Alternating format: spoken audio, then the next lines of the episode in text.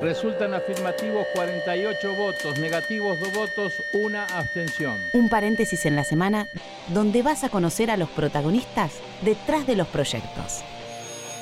Porque una ley te puede cambiar la vida. Arranca la sesión.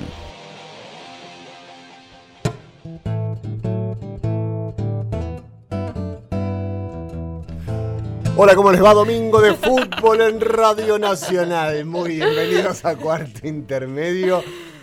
Buenas tardes, país, buenos días. Esta Buenos voz de, domingo al mediodía. ¿Cómo estás, Florencia? Bien, Mariano, qué bozarrón que tenés en este domingo. Estás como para relatar fútbol, pero me, me gustaría que alguna vez eh, se ¿Qué? relate fútbol femenino y lo Hablar pasen, relatoras, es y lo pasen por, por, eh, por los medios de comunicación masivos. Estaría, estaría muy bueno. Es domingo, ¿Vos, es día de fútbol, vamos Sí. a hablar de la caprichosa. Vos cuando eras chiquito, ¿qué querías hacer? Yo quería ser jugador de fútbol. Obvio, quería ser siete, quería ser el siete de Boca. Bueno, imagino que has tenido todas las oportunidades para ir a jugar a cada canchita de fútbol que había en tu barrio. La canchita era dos baldosas en cualquier lado, la pelota era de papel, de lo que De lo que sea, pero tenías la oportunidad, a ese punto quiero ir, porque hay chicas que cuando son chiquitas Ajá. también tienen ganas de jugar al fútbol y no, lo no pueden hacerlo por el hecho de ser eh, mujeres. Ah, de eso vamos a hablar el día Vamos de a hoy. hablar de eso, vamos a hablar de la caprichosa, y no voy a decir las caprichosas porque sería machista. Vamos a hablar de la caprichosa. Caprichose. Le, le mandamos, claro.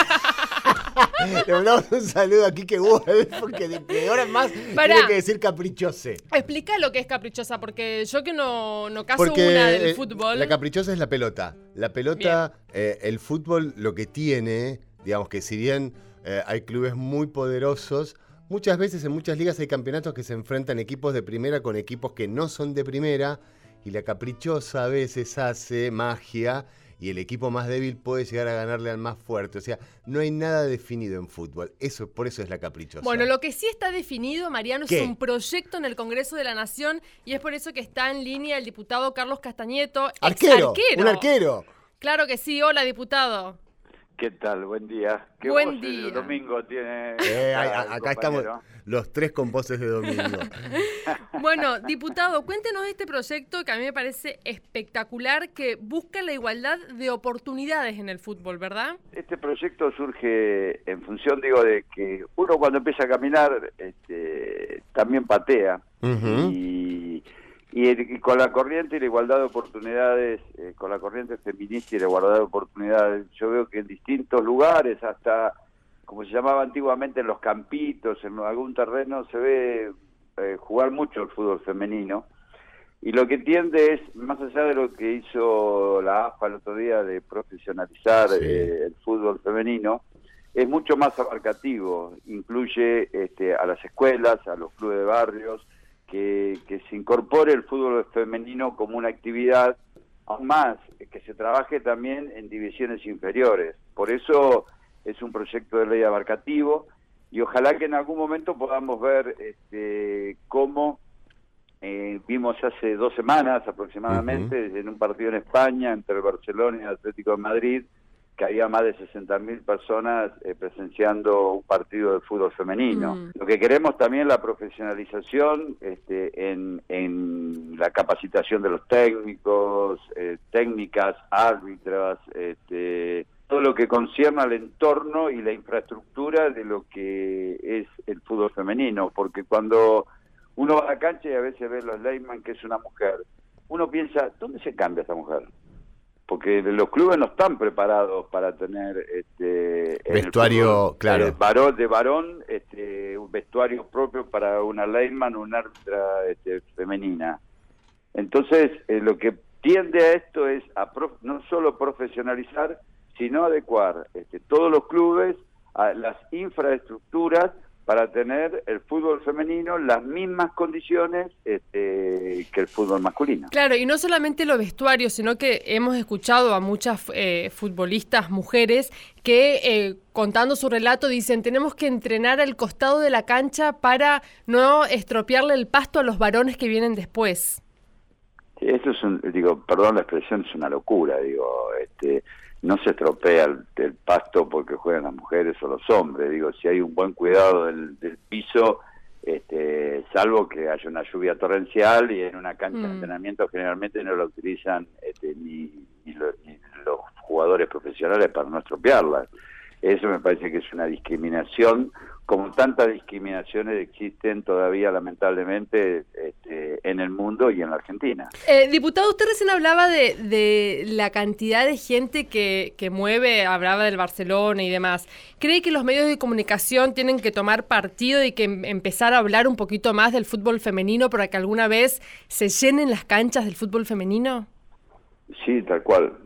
Digo, aún más, este, digo, en las transmisiones de los partidos tendría que haber eh, relatoras eh, de partidos, eh, comentaristas y también digo eh, poner como se hizo la experiencia el otro día en el partido de, me parece que fue de Boca, este, que en el preliminar eh, sea el fútbol femenino, este, para darle difusión y que la gente también vaya este, adaptándose a, a que el fútbol femenino es tal cual que el fútbol masculino. La verdad que en los países donde ya lleva más años eh, la promoción, la, Ujú. la- la concientización, la divulgación del fútbol femenino, uno ve partidos de fútbol femenino que este, realmente tienen un entrenamiento, un ritmo y una velocidad que lamentablemente hablando con algunas jugadoras este, de la selección argentina de fútbol femenino, este, no tienen la misma velocidad porque no tienen el, el mismo, vuelvo a insistir, este, entrenamiento y no tienen las mismas posibilidades este, de desarrollar el deporte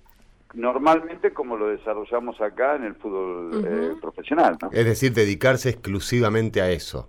Exclusivamente, y vuelvo a insistir, digo, cuando termina de entrenar, como, como decían recién ustedes, este, se tiene que ir con la ropa de entrenamiento hasta su casa, cambiarse en su casa, este, la transpiración este, se le seca en el cuerpo, no tiene lugar de entrenamiento, no tienen las condiciones adecuadas, no tienen vestuario, no tienen duchas, no tienen este, masajistas, no tienen todas Sí. las condiciones para que puedan no solo vivir, porque hay jugadores que a lo mejor este, hay que no son eh, rentados y tienen todas las comodidades y desarrollan el fútbol este, de la misma manera, porque como escuchaba que por ahí la caprichosa a veces un- un- le hace ganar a un equipo de regional, le hace ganar a un equipo de primera.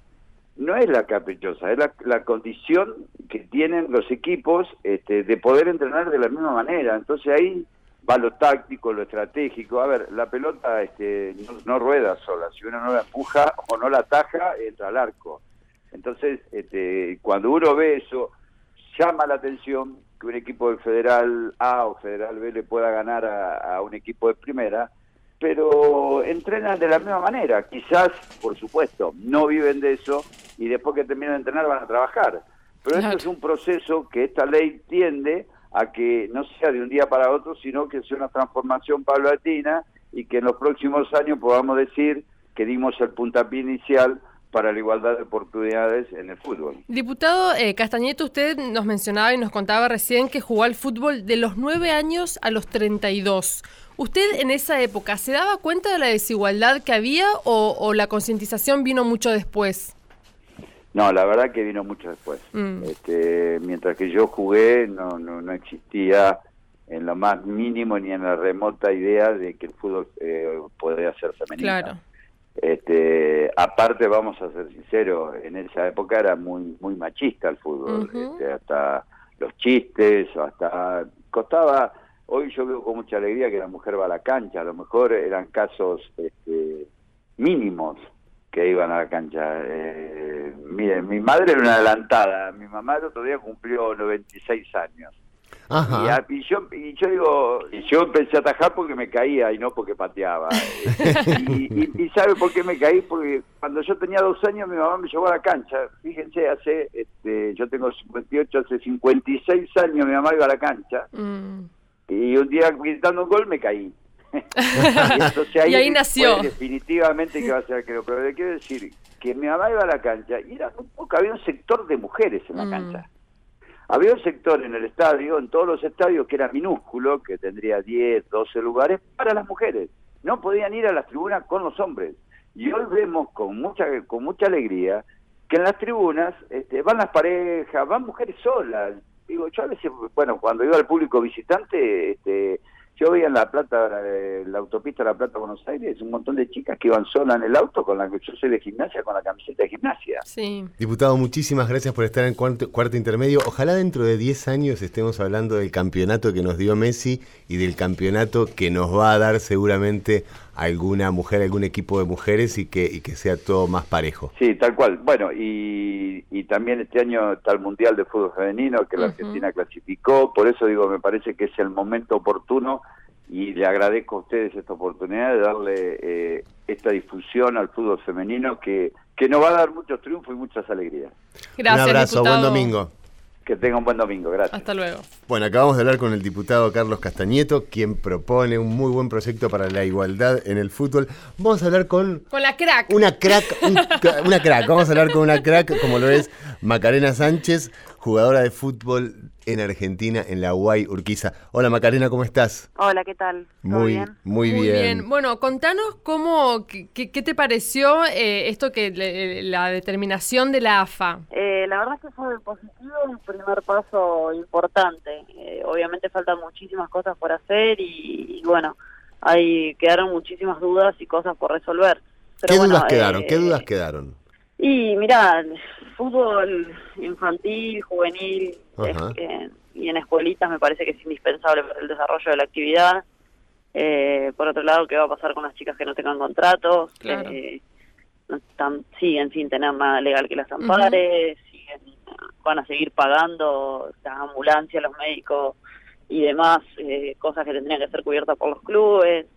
Eh, bueno, quedaron muchísimo, muchísimas cosas por resolver, eh, pero bueno. eh, eh, qué Pero sé es un yo, paso eh, adelante. Es un gran paso, sí, es un paso adelante eh, y es un avance, obviamente. A las chicas que sí le van a pagar el sueldo, eh, ¿crees que de- pueden vivir del fútbol con ese sueldo que le paguen? ¿Se puede Sí, vivir mirá. del fútbol en la Argentina, fútbol femenino? Y con 15 mil pesos hoy en día no puedes vivir. Claro. Eh, Ningún trabajador puede pero- vivir con 15 mil pesos. pero de Sí. cobrar eh, cero a cobrar 15 mil pesos es un avance y es una ayuda importante. Obviamente va a haber jugadores que van a tener que seguir trabajando a la par, pero bueno, eh, en algún momento se va a equiparar y se va a igualar. Eh, lo bueno de esto es que no hay vuelta atrás. Eh, una vez que avanzamos con este caso, con este tema y que nosotras somos tomadas como trabajadoras, eh, no, no se pueden echar atrás y lo único que queda es avanzar. Maca, a ver, una pregunta. Eh, estoy acostumbrado a ir a ver quizás partidos de primera, la cancha de Boca, la cancha de River, la cancha de Huracán. ¿Cómo tentamos, nos están escuchando en todo el país, cómo tentamos a todo el país para que empecemos a ser muchos los espectadores de fútbol femenino? ¿Qué tiene el fútbol femenino? Eh, creo que el fútbol femenino tiene es un juego un poco más limpio, eh, es, es un juego exactamente igual en lo que es reglamentación, pero es me parece que es muy que tiene mucho que, que no tiene el fútbol masculino, que es eh, honestidad en las jugadoras y y tiene un ambiente que es muy lindo, eh, que es muy familiar y, y es, es diferente a lo que nosotros estamos nosotras estamos acostumbrados a ver en, en el fútbol masculino, Mm. que es bueno, mucha violencia, mucho barra brava eh, y mucho negocio en el fútbol, ¿no? Entonces me parece que eso eh, todavía no, no ha llegado, esperemos que, que nunca suceda en el fútbol femenino, es un ambiente lindo para ver, las hinchas han estado juntas, eh, eh, se comparten otro tipo de cosas. Maca, a mí me gustaría hablar de las igualdades y las desigualdades que tiene el fútbol. Por ejemplo, ustedes, hablando de igualdades, ustedes entrenan lo mismo, eh, son tan crack como cualquier otro jugador varón de fútbol. eh, digo, y después está la desigualdad de quién les da la ropa para jugar, eh, si tienen eh, médicos, si les pagan o no les pagan. ¿Cuáles fueron las discriminaciones que ustedes o que vos sufriste desde los cinco años que decidiste empezar con el fútbol? Y desde que era chica, por ejemplo, no tenía lugar donde ir a un club. Eh, los clubes no, ni siquiera tienen en cuenta que las mujeres, eh, que las nenas podemos llegar a querer Hmm. jugar al fútbol. Entonces, ya desde el vamos eh, es una diferencia, una discriminación muy grande. ¿Y cómo Y bueno, hiciste para encontrar lugar? ¿Cómo hiciste para encontrar lugar para jugar? No, tuve que hacerlo hasta los 15 años de una manera informal, en una plaza, eh, con amigos y amigas, y, y hasta que a los 15 recién pude, pude ingresar a un club. Eh, aparte en Santa Fe no había, no había mucho, no había liga en ese momento, ahora ya sí, pero cuando yo jugaba no había liga, entonces era muy difícil ¿Y tú- estar en un club. tus padres siempre te apoyaron. Sí, sí, ellos y mis hermanas siempre estuvieron ahí al pie Mm. del cañón, siempre me dejaron libre y ser y elegir lo que yo, sí. lo que a mí me hacía feliz. Sí, es un deporte, no pasa nada, ¿no? ¿Cuánto, eh, cuánto mm, eh, le- a vos te pagan? ¿Cuánto entrenás? Quiero saber un poco de eso. Sí, nosotros entrenamos todos los días eh, y me pagaban 400 pesos por mes. 400 pesos por mes. ¿Y qué Es como es un viático. ¿Y cómo ni, se, ni eso. ¿Cómo haces para vivir?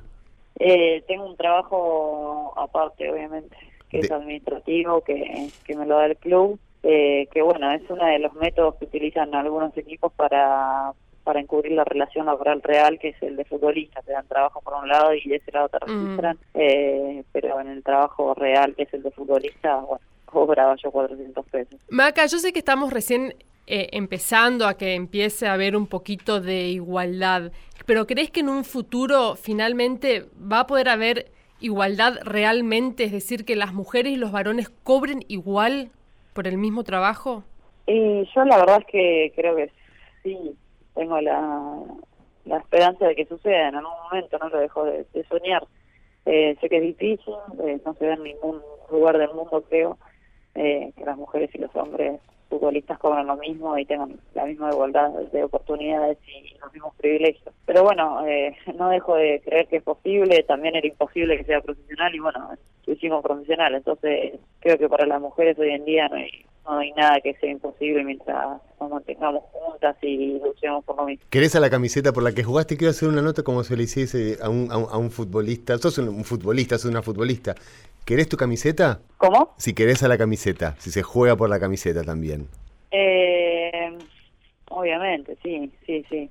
Eso, eso sucede. Nos pasa mucho a las jugadoras, por más de que tenemos un amor inmenso hacia un club o hacia el deporte, que bueno, los clubes utilizan ese amor para seguir eh, vulnerando nuestros derechos, ¿no? Se aprovechan del amor que nosotros le tenemos y de la pasión que le ponemos para, para seguir, seguir eh, tomándonos como moteos. Pero sí, obviamente, nosotras eh, jugamos por la camiseta porque de hecho no cobramos absolutamente nada. ¿Tu situación con Guay Urquiza cómo quedó, Maca? ¿Seguís Y en ahora el club o no? No, no, no, ellos me vincularon y, y bueno, quedé sin club. Ahora tenemos la conciliación eh, y bueno, vamos a ver si podemos llegar a una solución con Te respecto a este problema. ¿Te llamaron un 5 de enero en plenas vacaciones? ¿Cómo, cómo te tomaste ese llamado? ¿Te lo esperabas? No, no me lo esperaba, la verdad es que estaba en Santa en mis vacaciones, eh, me agarró por sorpresa, pocos días después ya, ya teníamos que retomar las actividades y la verdad es que sí, es sorpresivo que sea mitad torneo, que sea cuando yo estoy en mis vacaciones, pero bueno, eh, como te digo, se manejan así, eh, es un poco lo que te da la impunidad y, y subestimar a la jugadora que, que nunca van a hacer nada y, y que se van a bancar hasta el lo imposible por jugar al fútbol. Entonces, por suerte tuve la, la fortuna de yo tener las herramientas para llevar a cabo una acción legal y llevarlo más allá. Ojalá que esta acción legal llegue a, a buen puerto. Te quiero hacer una pregunta de fútbol en general, me, me interesa mucho saber tu opinión. ¿Qué nos pasa que la selección mayor, la de, la, la de hombres, no puede salir campeón? ¿Qué, qué, qué crees que sucede ahí en la selección? Creo que, que los, los, los hinchas argentinos somos muy resultadistas. Ajá. Me parece que considero que llegar a finales eh, es importantísimo. Obviamente es mucho más importante salir campeón, ¿no? Y, y nadie se acuerda del segundo. Pero, pero nada, me parece que en la selección argentina falta eh, renovación, falta que, que haya un proyecto también serio de dejar de cambiar técnicos a cada rato, eh, ir por, por un juego y por una identidad, ¿no? Pero me parece que lo de la selección argentina es muy meritorio y yo le pongo siempre fichas porque, bueno, tenemos al mejor del mundo y tenemos muchísimos jugadores de, de buen nivel. ¿Y cómo nos ves en la, en la selección femenina próximamente en Francia?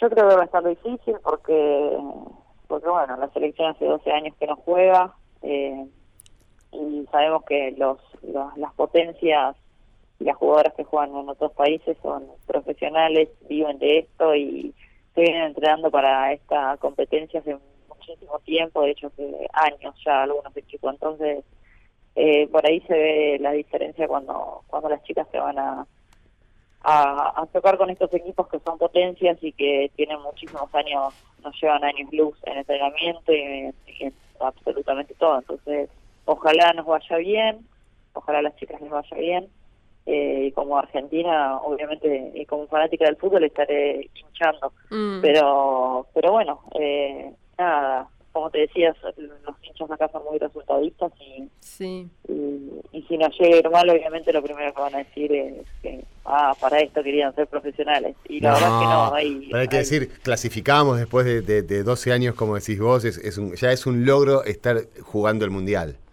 Sí, sí, obviamente, y la mitad del equipo de las chicas, además de, trabajar, de jugar, eh, trabajan y, estudian, así que bueno, hay muchas claro, cosas. Claro, es un esfuerzo grandísimo el que hacen realmente. Sí, sí, es un esfuerzo muy grande y lo hacemos todo por el fútbol. Eh, nuestro principal objetivo siempre es jugar el fútbol y, y lo demás, eh, inevitablemente trabajamos porque, bueno, de algo tenemos que vivir y estudiar estudiamos de, gusto en muchos casos y en otros estudian porque saben que el fútbol no van a poder vivir. ¿Te esperabas, eh, Maca, esta repercusión que explotó en todos los medios de comunicación por un tuit tuyo? Eh, ¿Por cuál tuit? Por el tuit cuando, cuando fue lo de Urquiza, que empezaste a tuitear y empezaste a, preguntarle a las chicas de cuáles eran las discriminaciones que ellas habían sufrido en el fútbol femenino. Digo, te, te hiciste muy popular a raíz de eso. Sí, sí no me esperaba la repercusión a nivel mundial, creo que fue internacionalmente fue de una magnitud muy grande. Sí sabíamos que, que a nivel nacional iba a ser un tema que iba a estar sobre la mesa y que se iba a tratar. La verdad es que me sorprendió a mí y nos sorprendió a todo el equipo, mis abogadas y las chicas que están manejando prensa conmigo, que ahora lo hacen de la mejor manera y, y, y están manejando entrevistas por todos lados. Pero sí, me sorprendió muchísimo, pero bueno, eh, fue bastante positivo porque creo que en, la historia del fútbol jamás se habló así de Totalmente. fútbol femenino. Y, y, eh, en parte es gracias a vos.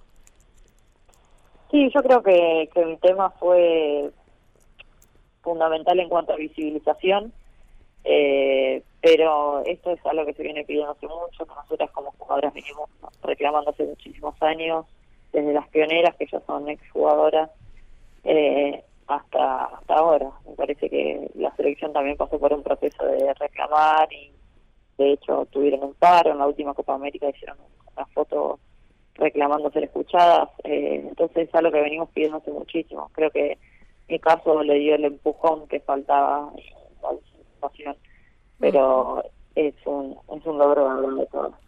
Maca, te agradecemos muchísimo por la comunicación y éxitos en todo lo que te espera. Muchísimas gracias a ustedes por el espacio. Hasta luego. Hasta luego. Bueno, así pasaba Macarena Sánchez, jugadora de fútbol, bueno, que ya todo el país y, el mundo parece que la conoce. podríamos pensarlo de esta manera. Yo puedo recordar goles que he hecho y la emoción que significa o hacer un gol o ganar un partido o un campeonato. Sí, hemos ganado campeonato a los 13 años, ya la, la, la, la, la. Muy emocionante. Eh, me imagino que a la mujer le pasa exactamente lo mismo. Sí, claro. No hay diferencias en eso. en la pasión no hay diferencias. a ver, hablando de la pasión, agarro cosas que decía Maca, que ellas juegan justamente por la pasión, porque no hay nada económico que las motive, solo las motiva la pasión. El juego. El juego. Entonces ellas juegan a la pelota, no al fútbol. A mí me gusta la gente que juega a la pelota. Exactamente. Estaría bueno que, eh, refresquemos el comunicado que hizo la AFA. Adelante, sos muy buena, sos una gran jugadora refrescando comunicados. A ver, eh, la AFA otorgará 120 mil pesos mensuales a los 16 clubes de primera para que realicen contrato a 8 jugadoras como mínimo y a 11 como máximo. O sea, no eh, contempla a todas las jugadoras que Ni a las suplentes. Exactamente, que es lo que nos decía, creo que el diputado, ¿no? Estamos hace, siento que estamos hace un montón de horas y ya no sé quién lo dijo, pero eh, bueno, y que tampoco se puede, se puede vivir del fútbol. Pero bueno, tendrán obra social y atención médica. Eh, se creará el torneo de fútbol en evolución. que el formato es similar al de la Copa Argentina, que también lo pedían muchísimo. Eh, y bueno, y el sueldo básico será aproximadamente de 15 mil pesos, que como decía Maca, nadie, ningún trabajador puede vivir con 15 mil pesos, pero sin lugar a duda es un gran avance y todas las eh, futbolistas están eh, contentas con esto. Ojalá tengamos un buen rendimiento en lo que es el Mundial de Francia que se va a jugar este año. Ojalá lleguemos a la igualdad. Ojalá en algún momento tengamos que hablar, o nuestros hijos puedan hablar, de una liga mixta en vez de equipos de hombres y equipos de mujeres. Quizás en algún momento eso se puede llegar a dar. Y yo creo que como ha funcionado en otros deportes y lo hemos dicho, va a funcionar en el fútbol. Hay que, hay que, simplemente hay que sentarte. A lo mejor, no sé, te sorprendes, tienen la misma calidad técnica, eh, entrenan exactamente lo mismo, pero hay algo interesante en esto de que juegan a la pelota y que no se calientan con declaraciones en la semana, como se suele hacer los equipos también de primera. Que, que, lo, que lo hablábamos durante el programa, no está tan contaminado como el fútbol de los varones, que uno ya mucho a la cancha no se anima a ir por la violencia que se genera en las tribunas. Es un fútbol más familiero, es un fútbol más ameno, que se llena de familias. Es muy lindo de ver, así que hoy es domingo, seguramente en algún club donde haya fútbol femenino van a jugar, así que que toda la familia vaya, prepare el mate y vayan a ver a las chicas. Y si no vas a un club y de repente estás en una plaza o en un potrero, quedan muy, muy, muy poquitos seguramente vas a ver a una mujer jugando al fútbol. Mi hijo acaba de empezar escuela de fútbol, seis años. Va con su mejor amiga, se llama Olivia. Divino, me encantó. Esas son las nuevas generaciones. y, Olivia la, rompe, ¿eh? Ese es el futuro. Bueno, nos vamos, Mariano. No, no quiero. Eh, esperemos que tener un país más igualitario en todas las ramas. Los queremos un montón y nos volvemos a ver la próxima semana. Abrazo de gol para todos. Los y las que hacemos cuarto intermedio somos. En la conducción, Florencia Corregido y Mariano Castro. Producción, Sonia Buller y Paula Rojo. Colaboración periodística, Julia Placeres. Edición, Lino Leguiza. Voces artísticas, Paula Rojo y Julia Placeres. Este programa fue producido por el Senado de la Nación desde la Biblioteca del Congreso de la Nación.